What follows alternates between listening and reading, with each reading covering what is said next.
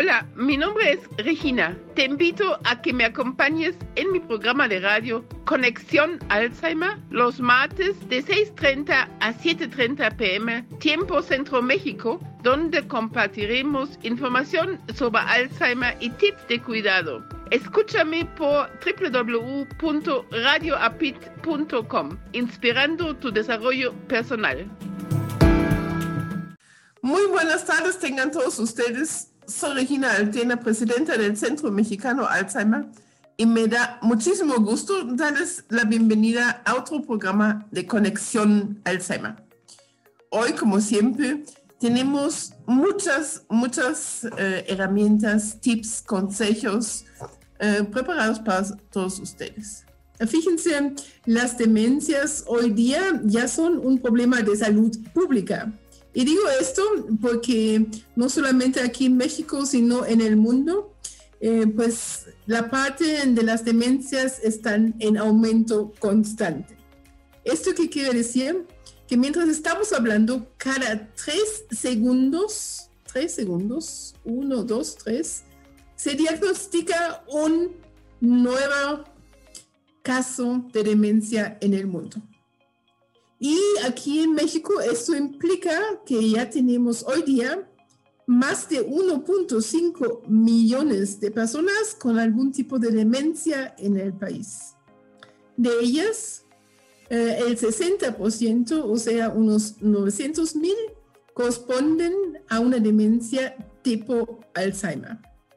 Hay diferentes formas, la más frecuente es la demencia causada por la enfermedad de Alzheimer.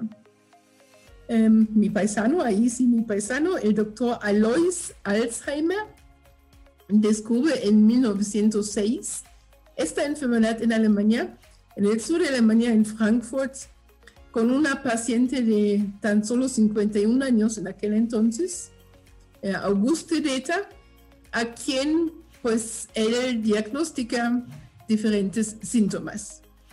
Y pues, ¿qué pasa hoy día? Hoy día estamos hablando más del Alzheimer porque, porque estamos envejeciendo. La sociedad está sufriendo un, una parte de un proceso de cambio demográfico y que esto implica pues varios retos, pero también implica cuestiones como las enfermedades. Luego me dice, ¿y por qué no hablábamos antes del Alzheimer? Muy fácil. Hace 50 años en México, 1970, la esperanza de vida al nacer era de tan solo 59.9 años. No llegaba por cachito, no llegaba ni a los 60 años. O sea, no llegaba ni siquiera a los adultos mayores. ¿Esto qué quiere decir?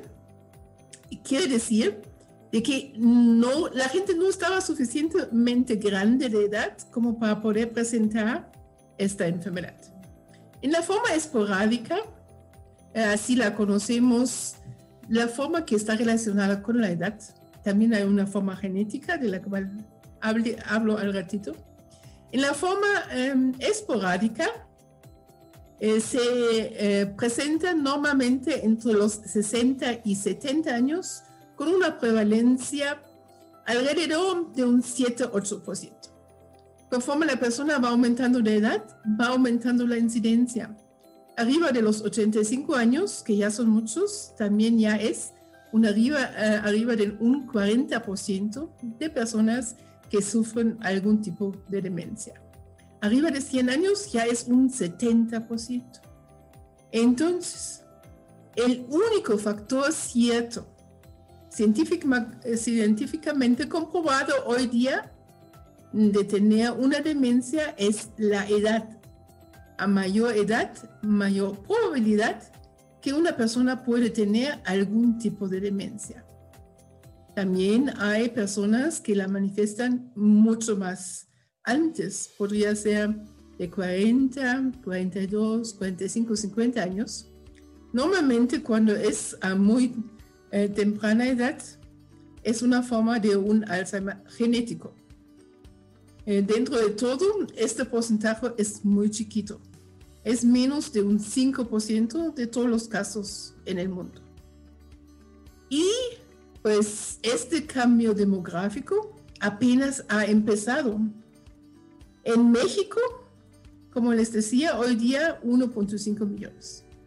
Pero ¿qué creen? Este 1.5 millones son más personas con demencia que personas con VIH y cáncer de mama juntos. Eso quiere decir que no hablamos de las demencias. Pero en 30 años, esta cifra va a crecer a casi 4 millones.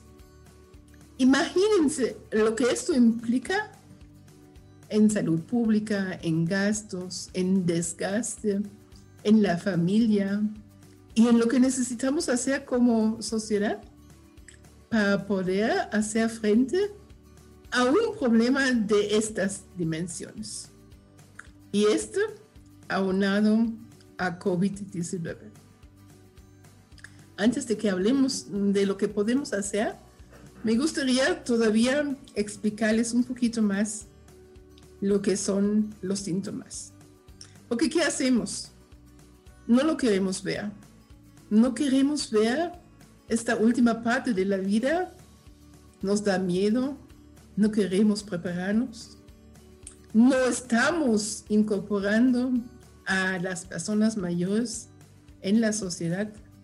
Muchas veces les negamos el acceso a los servicios elementales, a sus derechos, a un acceso a salud. Entonces, pues todo esto, ¿qué implica? Implica que tenemos como sociedad romper muchos estigmas y muchos paradigmas. ¿Por qué? Porque ¿qué hacemos?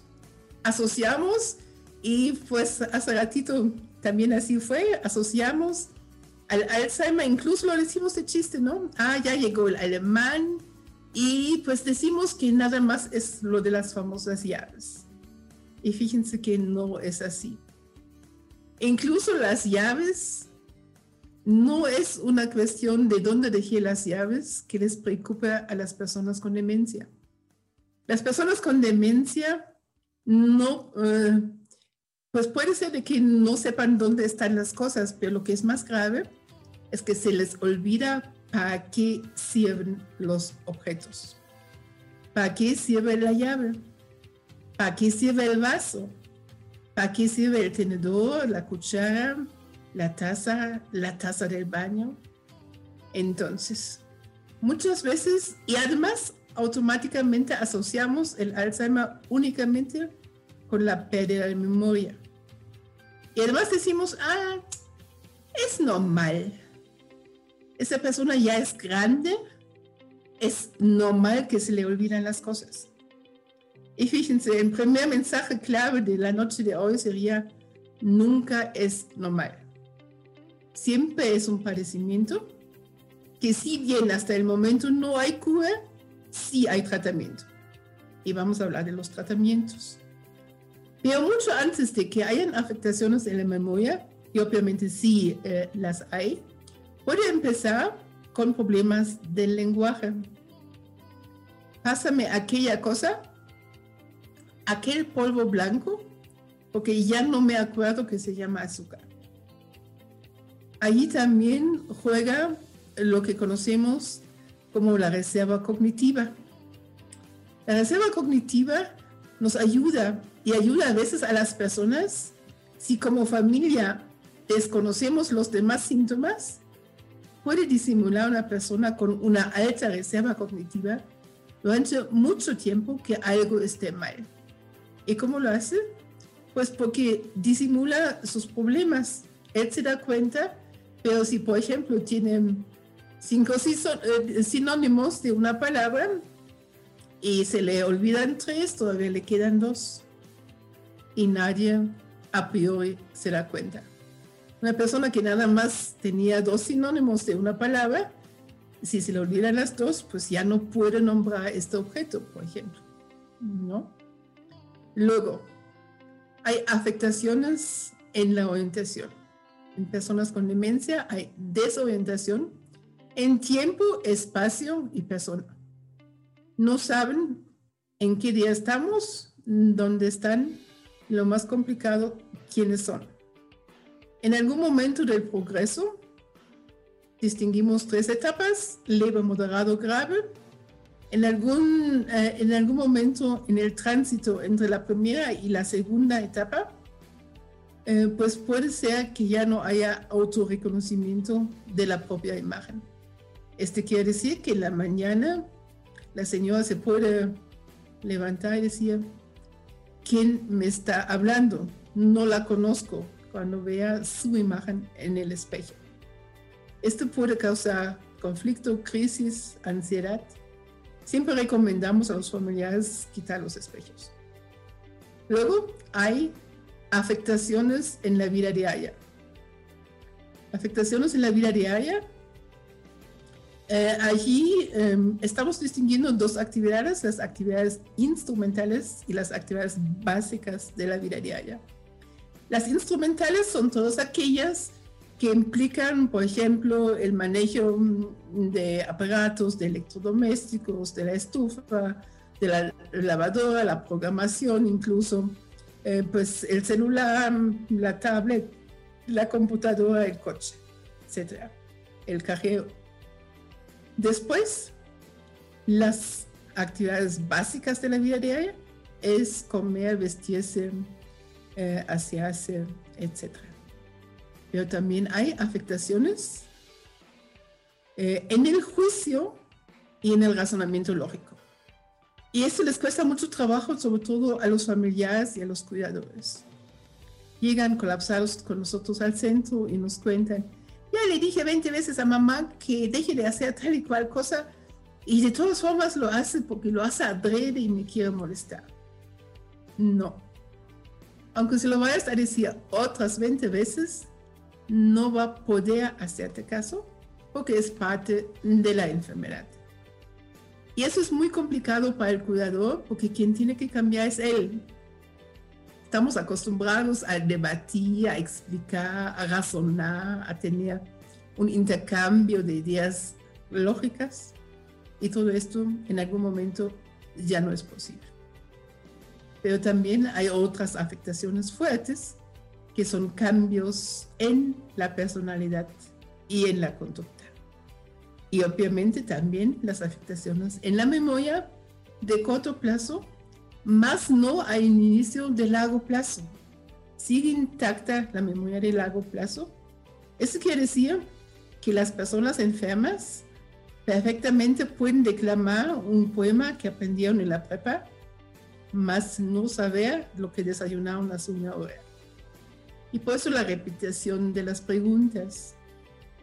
¿Ya desayunamos? ya comimos porque no recuerda. En los cambios de conducta y personalidad, es aquella abuelita que conocimos toda la vida como una persona muy amorosa, de repente le puede decir a su nieto, ¿y tú qué haces aquí?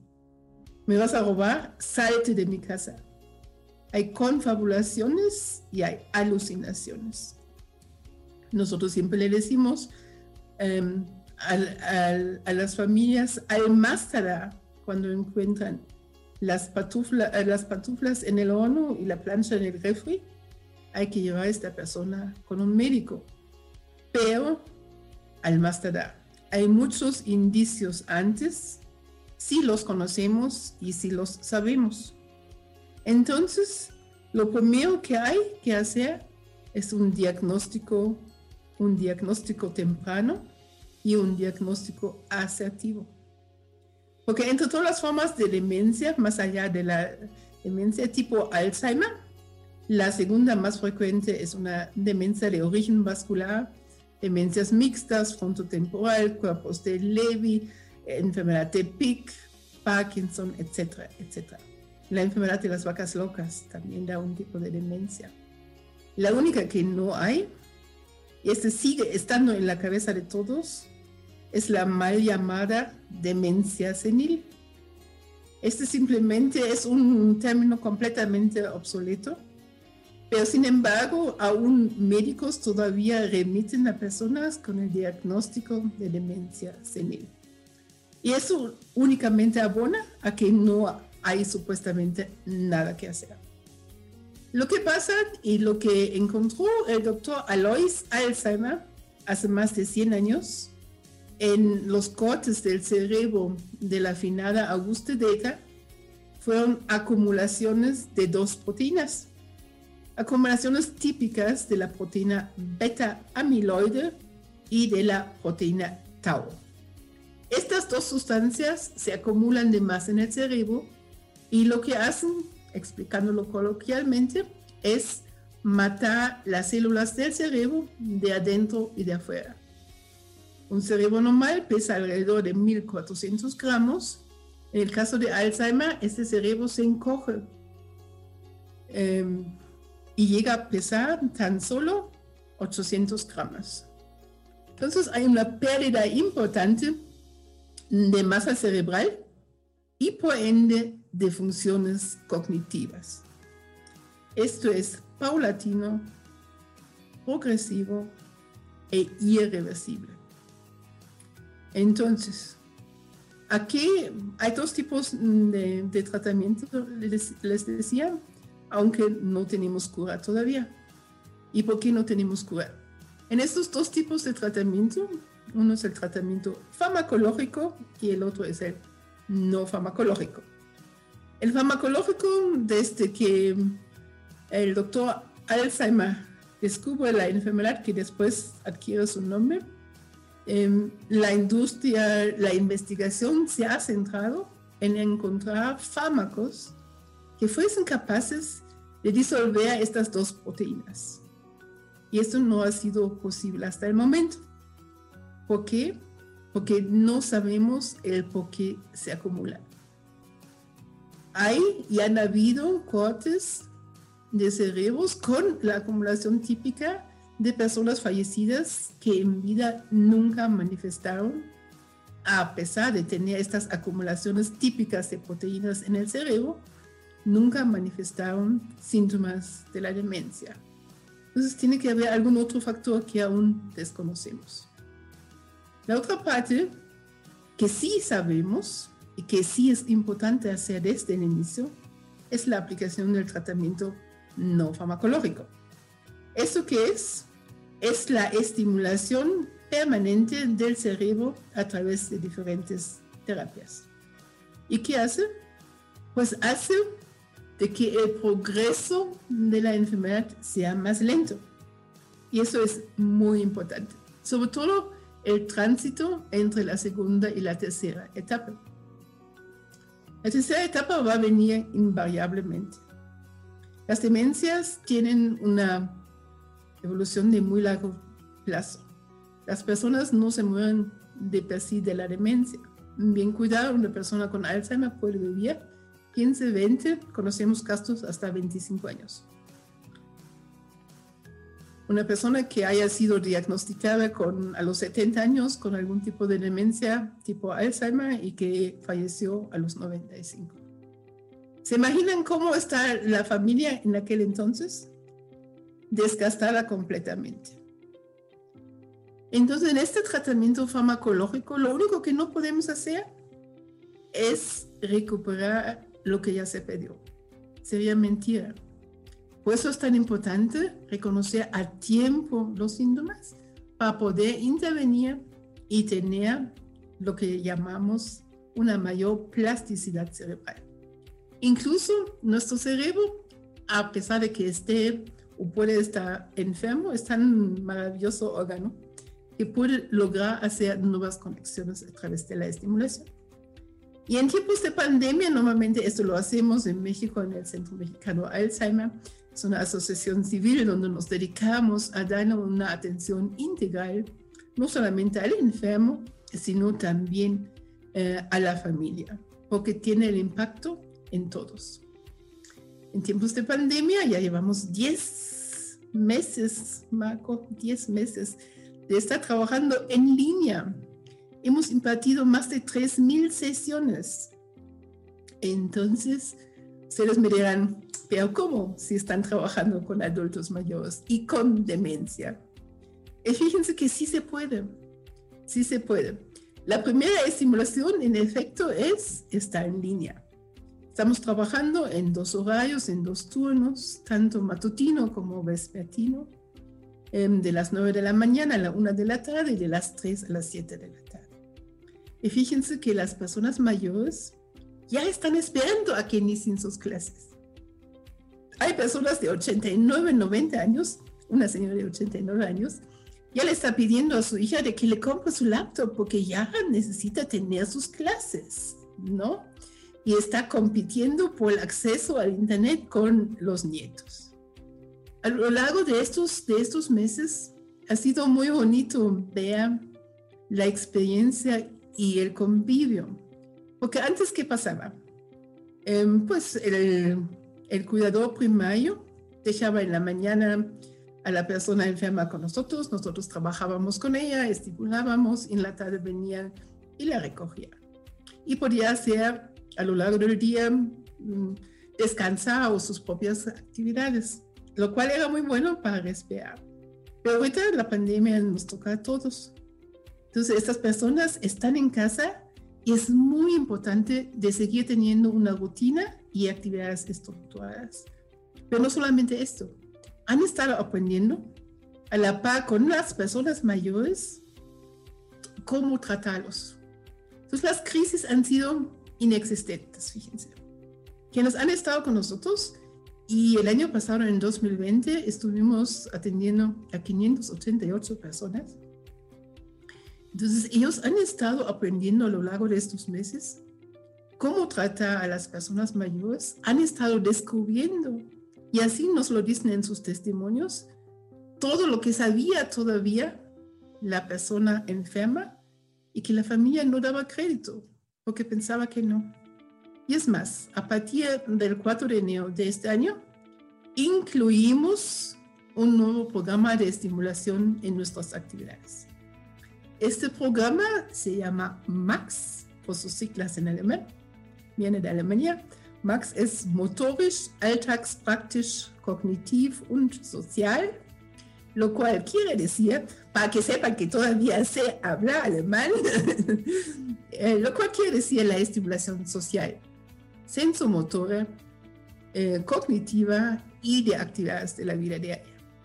Este modelo, ¿qué es lo que hacemos? Tiene una secuencia de dos horas probadas, siempre la misma secuencia, obviamente con otros contenidos, empieza con 10 minutos de una estimulación social, que justamente la socialización es un factor tan importante para poder seguir con la estimulación. Luego viene mm, ejercicios y estimulación sensomotora. Esos son ejercicios diferentes a los que hacemos con las personas mayores, eh, normalmente en el área de terapia física, porque son ejercicios dirigidos específicamente abrir la actividad cerebral, activar, podría ser algo similar como una gimnasia cerebral, que entonces permite que los siguientes ejercicios que de estimulación cognitiva tengan ya un cerebro más preparado y más listo y más activo. Y pues después vienen estos 30 minutos de estimulación cognitiva, diferentes ejercicios y terminamos con 40 minutos de estimulación de las actividades de la vida diaria. Esto puede ser desde plantar alguna plantita o cocinar una ensalada de frutas o cualquier otro evento. Nos pintamos para todos los eventos, hacemos viajes virtuales, hacemos yoga de la risa, hacemos muchas terapias complementarias y tenemos muchos amigos que nos ayudan en esto a quienes agradecemos enormemente el apoyo.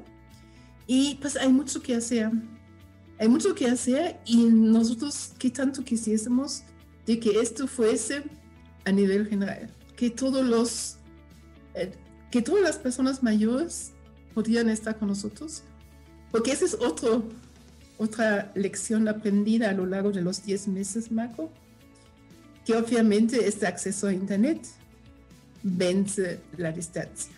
Vence la distancia no solamente en la Ciudad de México, sino también en los otros estados de la República Mexicana. En otros países tenemos gente ahorita de Guatemala, de Honduras, mm, personas de Estados Unidos, etc. Entonces, de habla hispana, nos pueden escuchar y pueden estar con nosotros en cualquier momento. Somos ahorita los únicos quienes ofrecemos este tipo eh, de, de terapias en línea acompañando a las personas mayores.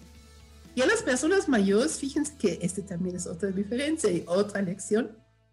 No solamente a las personas mayores con demencia diagnosticada, sino a todas las personas mayores. Ahora tenemos varias que no tienen un deterioro aparente diagnosticado y lo hacen como a modo de prevención y lo hacen para sentirse útil, para tener comunidad. Y fíjense, a través de la pantalla uno puede estar tan cerca o a, a veces sogar hasta más cerca que estuviésemos en un espacio físico. Ese también ha sido una linda lección hoy ya llegamos a lo que es la sección de Hablemos de Alzheimer. Hoy vamos a hablar de algo muy importante, lo que es el contexto de la enfermedad.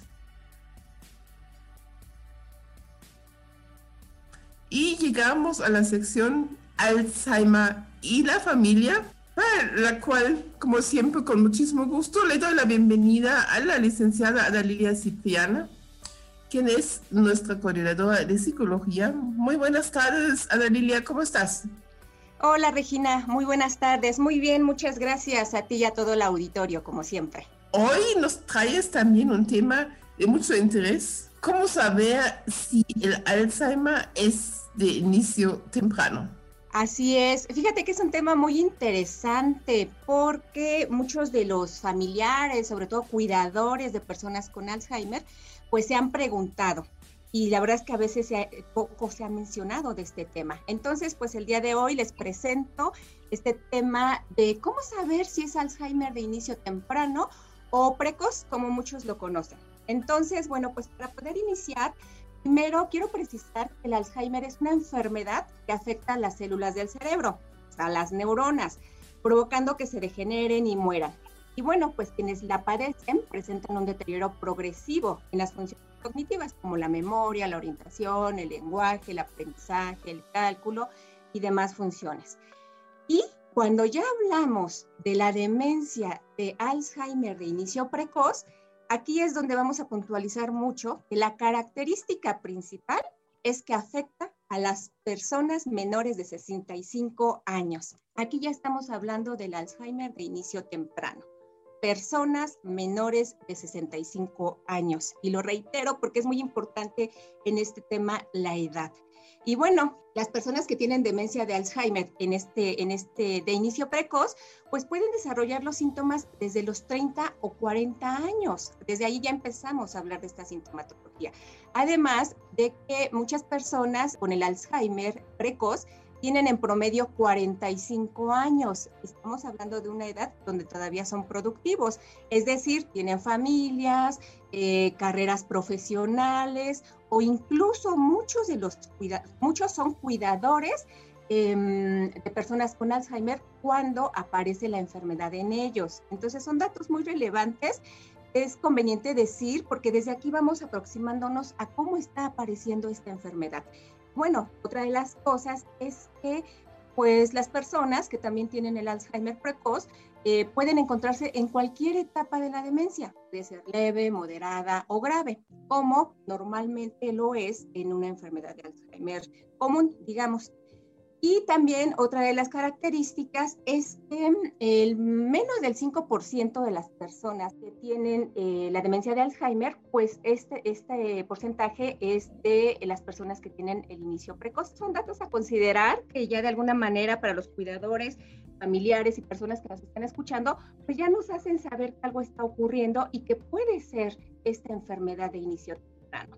Entonces, vamos a considerar algunos aspectos y esto es importante tenerlo en cuenta. Es importante saber que hay algunas diferencias con el Alzheimer de mm, inicio tardío, digamos, que con el Alzheimer de inicio precoz.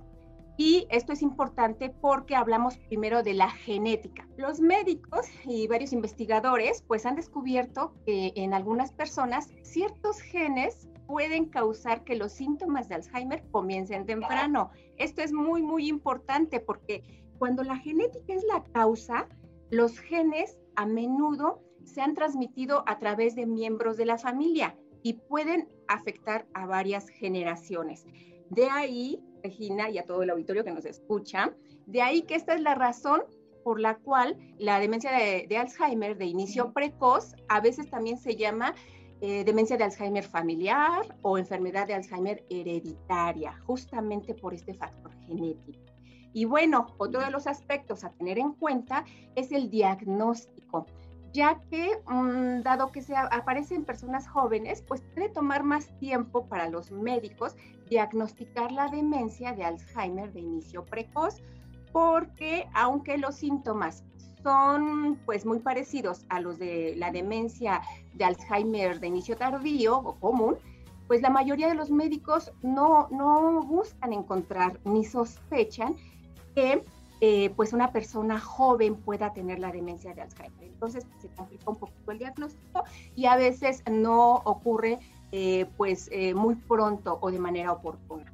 Y bueno, otra de las cosas importantes de resaltar, ya que pues la, como lo decíamos, la demencia de tipo precoz aparece en personas jóvenes que todavía están incluso criando hijos y que de alguna manera pueden tener trabajo, pueden estar activas en la comunidad y empiezan a desarrollar los síntomas. Entonces, esta forma de afrontamiento es uno de los aspectos a veces más difíciles de enfrentar, de tener en cuenta, ¿no? Bueno, esto puede ser porque también, perdón, em, es más difícil lidiar con los cambios que la demencia ya de por sí trae en la vida eh, pues familiar y personal. Entonces, pues bueno, aquí eh, tenemos ya un panorama sobre esta enfermedad que justamente siendo personas jóvenes, pues trae más probabilidades de que estas personas jóvenes se sientan enojadas, frustradas y deprimidas. Y bueno, también a todo el auditorio que nos escucha, pues bueno, tenemos aquí unas recomendaciones, tips que nos pueden ayudar bastante para poder hacer frente a esta situación. Bueno, les decíamos que eh, es importante considerar también que a cada persona la enfermedad de Alzheimer de manera precoz les va a afectar de manera diferente. Esto es muy importante porque tiene que ver muchísimo con el diagnóstico que se haga y sobre todo porque cada persona es única. Entonces, bueno, pues lo importante en estos tips o recomendaciones es cuidarse, importantísimo, y sobre todo prevenir. Entonces, bueno, pues eh, si ya se empieza a sospechar de que hay algún inicio de eh, Alzheimer tipo precoz, pues bueno, hay que seguir los consejos del médico sobre dieta y ejercicio. Eh, si en algún momento se están tomando medicamentos, pues es importante asegurarse de tomar la cantidad correcta en el momento indicado. También es importante eh, hablar con el médico si se tienen dudas sobre su salud o tratamiento. Es importante siempre llevar el acompañamiento eh, médico. Em, también es importante que si una persona con, con la enfermedad de, Alzheimer y que se presuma que es de manera oportuna o precoz, pues bueno, puede considerarse unirse a un grupo de apoyo. También es, es, es válido, pues, para conocer más de la enfermedad.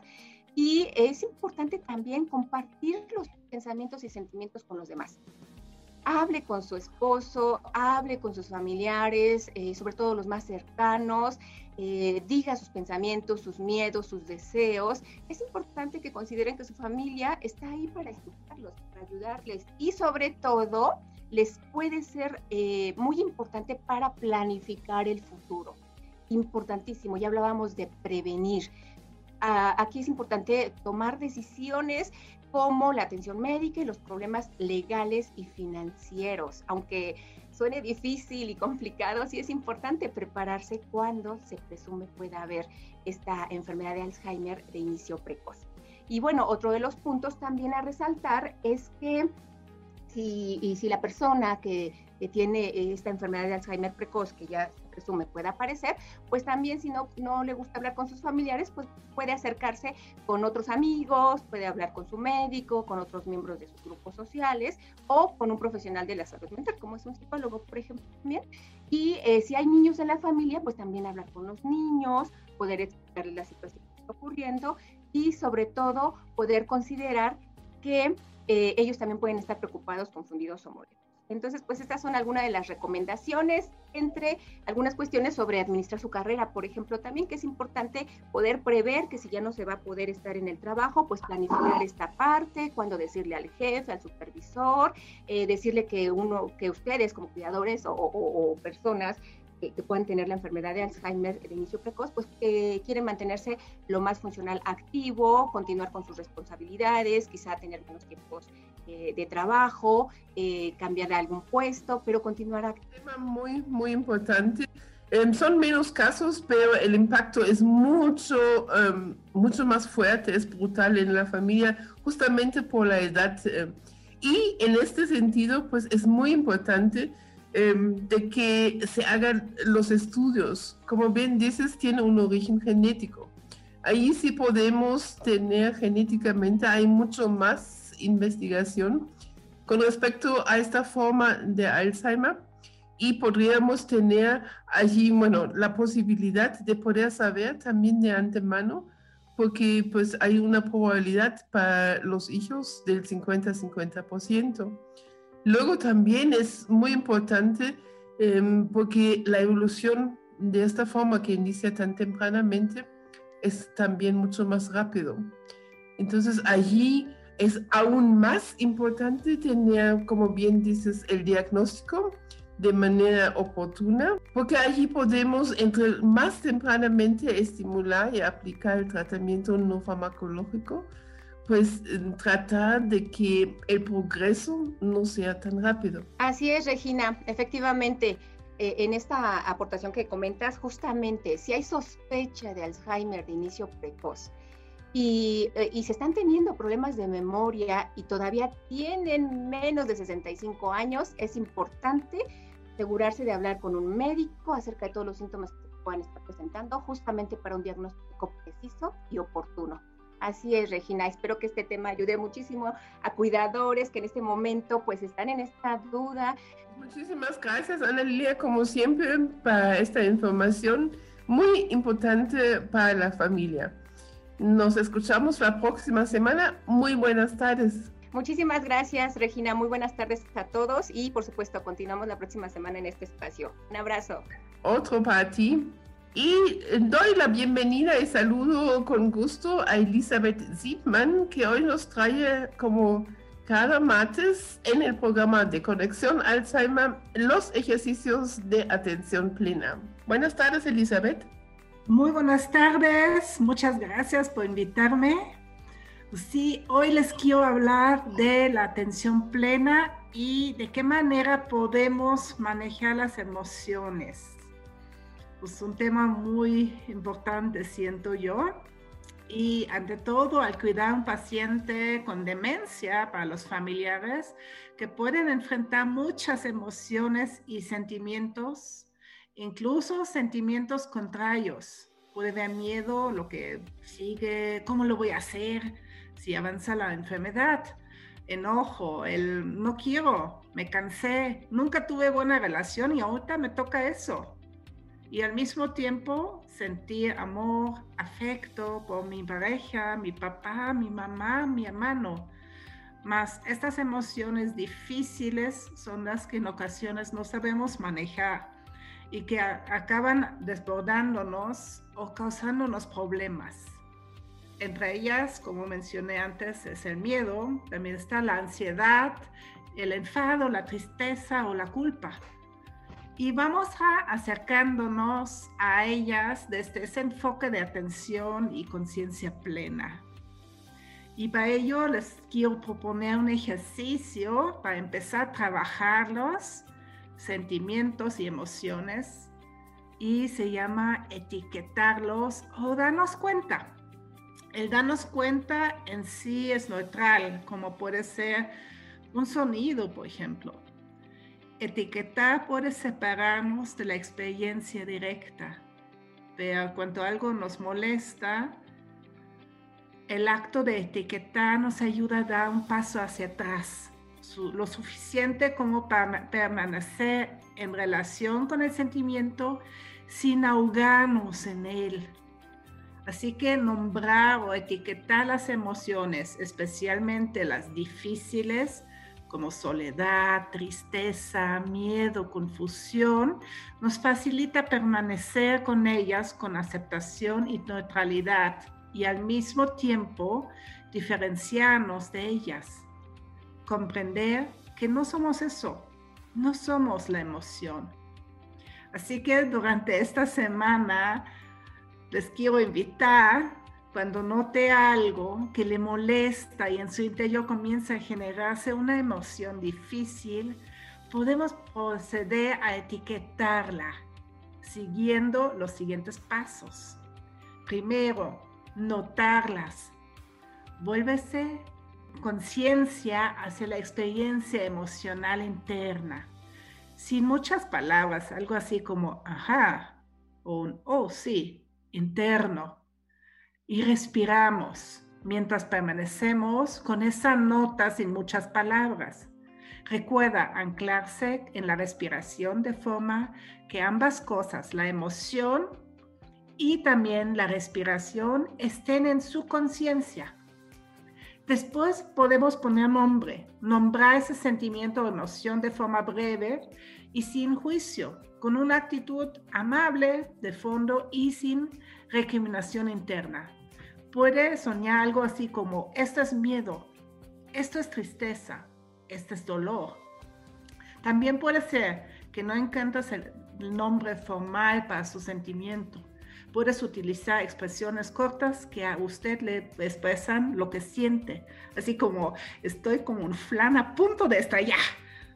De nuevo, volvemos a la respiración, esta vez como sí respirando esta emoción. Y aunque esto puede parecer un poco extraño al principio, enseguida le encontrará el sentido respirar esta emoción durante unos segundos. Etiquetar las emociones es una manera poderosa de dirigirlas y comportarse hábilmente en las relaciones. Nos ayuda a conservar la calma de manera que podemos tomar decisiones más saludables, efectivas y resolutivas. Pues muchas gracias. Esto fue este ejercicio que les traje hoy. Mil gracias, Elizabeth, como siempre, de mucha utilidad para quienes nos escuchen. Muy buenas tardes. Pues muchas gracias, que tenga excelente tarde y noche. Un abrazo, muchas gracias. Antes de llegar a la sección de Cuídalos, les quiero recordar que nos pueden hablar siempre en la Ciudad de México al 35 53 39 56 61. Repito, 53 39 56 61 en la Ciudad de México. O nos pueden buscar por redes sociales como Centro Mexicano Alzheimer o también nos pueden escribir a contacto cmalzheimer.org.mx. En esta sección de Cuídalos, hoy vamos a hablar de la terapia ocupacional para la persona mayor y le doy la bienvenida al licenciado Kevin Segura. Muy buenas tardes, Kevin, ¿cómo estás?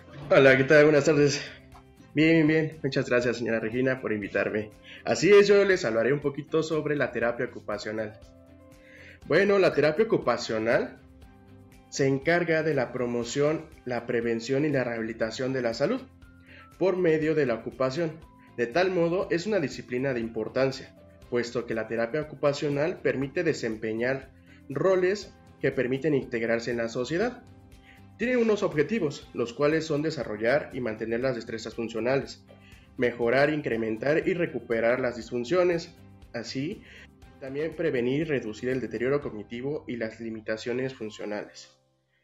Las áreas de desempeño ocupacional incluyen actividades de la vida diaria, actividades y trabajos productivos y actividades de ocio, cuidados del aspecto, baños o ducha, higiene oral, vestido, alimentación, medicación, socialización y comunicación funcional. En la otra área, que sería áreas de trabajo y actividades productivas, incluyen manejo en el domicilio, solamente en el entorno del domicilio, como puede ser manejo de la ropa, la elaboración de la comida, en las compras, manejo de efectivo, tareas domésticas y seguridad en el hogar. ¿Un qué beneficio tiene la terapia ocupacional en la persona adulta mayor? Lo principal es aumentar la calidad de vida, obteniendo una mayor independencia y autonomía. Así también aumentando la confianza y el autoestima. Permite integrarse en la sociedad y mejora su movilidad. También ayuda a mejorar las destrezas motrices y del sistema sensorial, favoreciendo a la estimulación cognitiva. En esta puede ser este, que se, bueno, que ocupemos como terapia no farmacológica. Algunas de las actividades y ejercicios de la terapia ocupacional son ejercicios de memoria, lenguaje, escritura, lectura y resolución de problemas. En ejercicios de memoria podemos ocupar ejercicios tal vez de rompecabezas, de crucigramas, de memoramas, eh, de lenguaje, podemos ocupar, eh, no sé, tal vez, tal vez ejercicios, ejercicios en la escritura pueden ser caligrafía, entre otras cosas. Eh, prácticas de acciones de higiene también son las, algunas actividades de la terapia ocupacional. En ahorita por la pandemia podemos ocupar entretenimientos en ayudas técnicas como la tecnología. Podemos ocupar ya sea videojuegos, tabletas, computadoras, para empezarse a asociar un poquito más con la tecnología. Eh, actividades manuales son muy buenas. Eh, musicoterapia. En la musicoterapia podemos ocupar ejercicios de canciones, canciones que, escuchábamos eh, a lo largo de la vida, ya sean tríos, boleros, canciones de música disco, que nos lleguen recuerdos. arteterapia, algunas manualidades de pintura, de diferentes tipos de, pintura, de técnicas para pintar. Otras actividades sería las actividades de terapia con animales. Esa sería un poco más recomendada para estar en contacto con los adultos mayores. Y bien, las, por último, las terapias visuales, que se enfocaría más en las, en las como si fuera sensopercepción. Esas son algunas actividades y ejercicios sobre la terapia, la terapia ocupacional. Pues muchísimas gracias, Kevin. Eh, muy interesante como siempre. Em, en, en, la parte de terapia con animales, ¿cómo qué animales podríamos utilizar? Como qué animales, pues puede ser eh, los perros, conejos, este, tal vez algún tipo de lagarto como tortugas, eso, eso podría, podría funcionar muy bien en la terapia de animales. ¿Y qué recomiendas que harían en casa los familiares con las personas mayores al respecto? ¿Qué recomiendo? Recomiendo estimular los sentidos eh, y empezar a, a, practicar con entretenimientos en la tecnología ahorita que estamos en pandemia. Pueden ocupar este, la tablet, eh, la computadora, videojuegos, pueden acercarse con sus nietos o sus nietos pueden acercarse más bien con los adultos mayores para este, empezarlos a asociar con la tecnología. Eso yo, yo, recomendaría. Muchísimas gracias, Kevin. Nos escuchamos la próxima semana. Gracias, buenas tardes. Llegamos a la sección Muévete. Y hoy nos vamos a mover con un bastón, ¿verdad, eh, Enrique? Saludo con gusto al licenciado Enrique Mendoza, quien es coordinador de terapia física del Centro Mexicano Alzheimer. Buenas tardes, Enrique. Hola, buenas tardes. Así es, hoy vamos a hacer un poco de ejercicio con ejercicios de bastón y podemos ocupar un palo de madera, ya sea el de la escoba o podemos utilizar también este un tubo de natación. Eh, vamos a empezar primero trabajando sobre todo sentados para evitar alguna caída es importante hacer un calentamiento previo. Para esto vamos a empezar a llevar lo que son los hombros hacia arriba y hacia abajo, tratando de hacer unas 10, de 10 a 15 repeticiones. Posteriormente llevaríamos los hombros hacia adelante y hacia atrás, igual, con la finalidad de cumplir unas 10 a 15 repeticiones. Es importante estar moviendo previamente para evitar alguna molestia durante la actividad. Eh, posteriormente vamos a empezar a hacer movimientos circulares con los brazos como si estuviéramos nadando. igual cumpliendo de 10 a 15 repeticiones. Y vamos a llevar ahora los brazos hacia atrás, igual como si estuviéramos nadando de espaldas, igual cumpliendo de 10 a 15 repeticiones. Y una vez de haber hecho este calentamiento, vamos a mover un poquito lo que son los codos, vamos a llevar las manos extendidas hacia el frente y vamos a tocar con la palma de las manos los hombros. Igual, tenemos que cumplir un movimiento de 10 a 15 repeticiones. Listos, muy, muy, bien. Y ahora vamos a mover un poquito más el codo, vamos a llevar igual los brazos extendidos hacia el frente y vamos a mover las palmas de las manos hacia arriba y hacia abajo. Igual cumpliendo de 10 a 15 repeticiones. Muy bien, ya ahora ya que hicimos nuestro calentamiento, ahora sí vamos a entrar de lleno con los ejercicios de bastón. ¿Vale? Estos ejercicios son recomendados en aquellos pacientes que tienen alguna molestia en hombro o que tienen cierta limitación al poder quizás al vestirse que tenemos cierta lentitud o falta de movimiento, estos ejercicios serían ideales para empezar a trabajar en casa. Eh, vamos a tomar nuestro bastón y vamos a empezar eh, poniendo el bastón hacia el frente con las dos manos. Es importante eh, tomarlo a la altura de los hombros y vamos a llevar lo que es el bastón de las rodillas hacia arriba de la cabeza.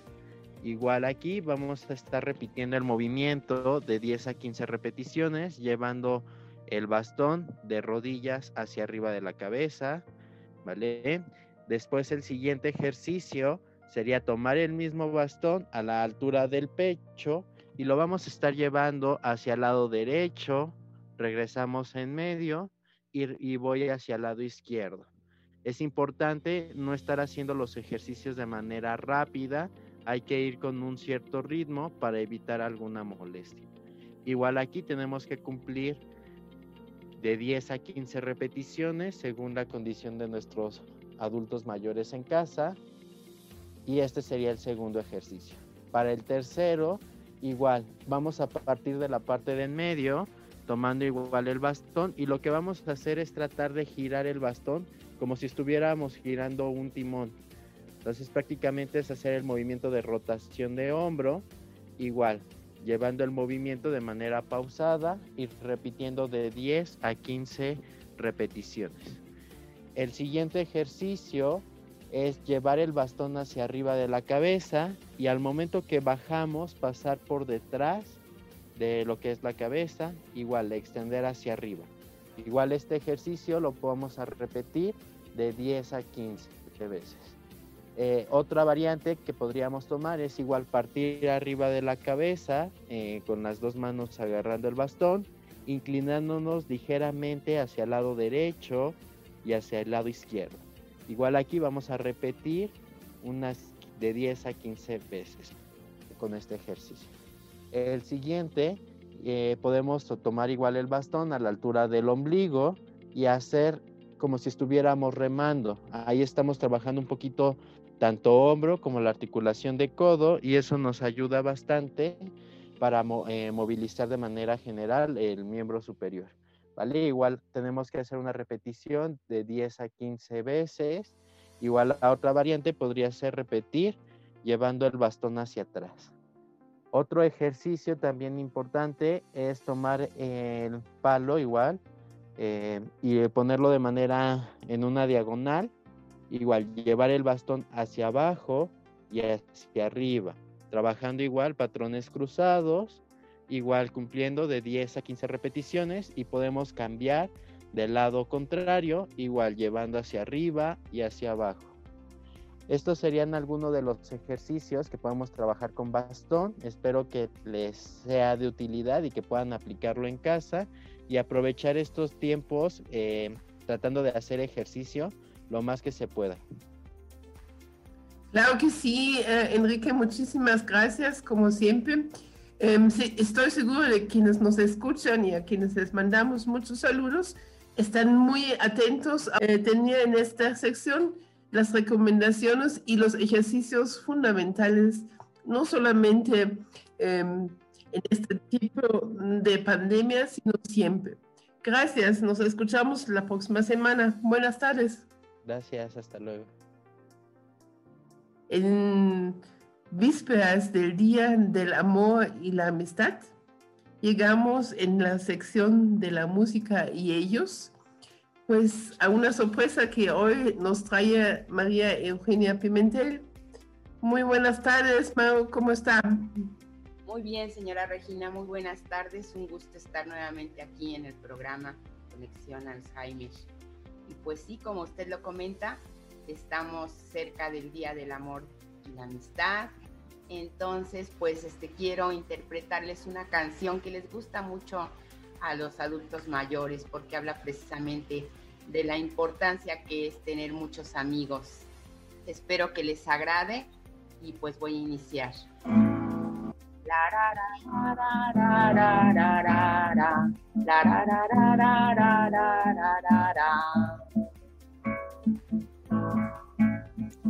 Solo quiero mirar los campos, yo solo quiero cantar mi canto, pero no quiero cantar solito, yo quiero un coro de pajaritos quiero llevar este canto amigo a quien lo pudiera necesitar. Yo quiero tener un millón de amigos y así más fuerte poder cantar. Yo quiero tener un millón de amigos y así más fuerte poder cantar. Yo quiero tener un millón de amigos y así más fuerte poder cantar. Yo quiero tener un millón de amigos y así más fuerte poder cantar. Yo quiero creer en la paz del mundo. Quiero tener un sin muro. Quiero a mi hijo pisando firme, cantando fuerte, sonriendo libre. Quiero llevar este canto amigo a quien lo pudiera necesitar.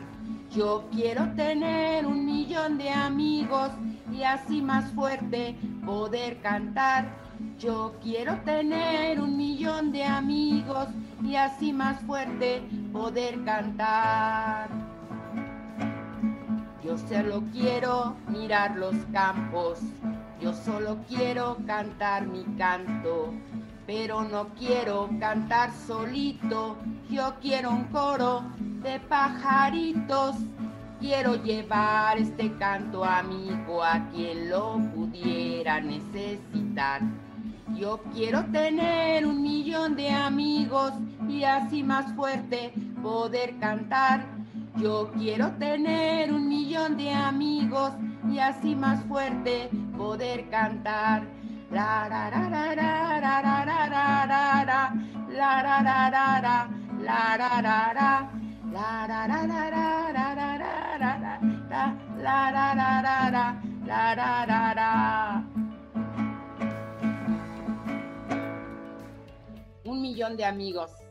para la amistad, el cariño, el amor, el respeto son algo muy importante entre nosotros y son valores que trabajamos en todas nuestras sesiones. Muchas gracias. Espero les haya agradado esta canción. Es muy bonita, es de Roberto Carlos, un autor de Brasil. Muchísimas gracias, Mau. Estoy seguro de que hoy se están sumando más amigos.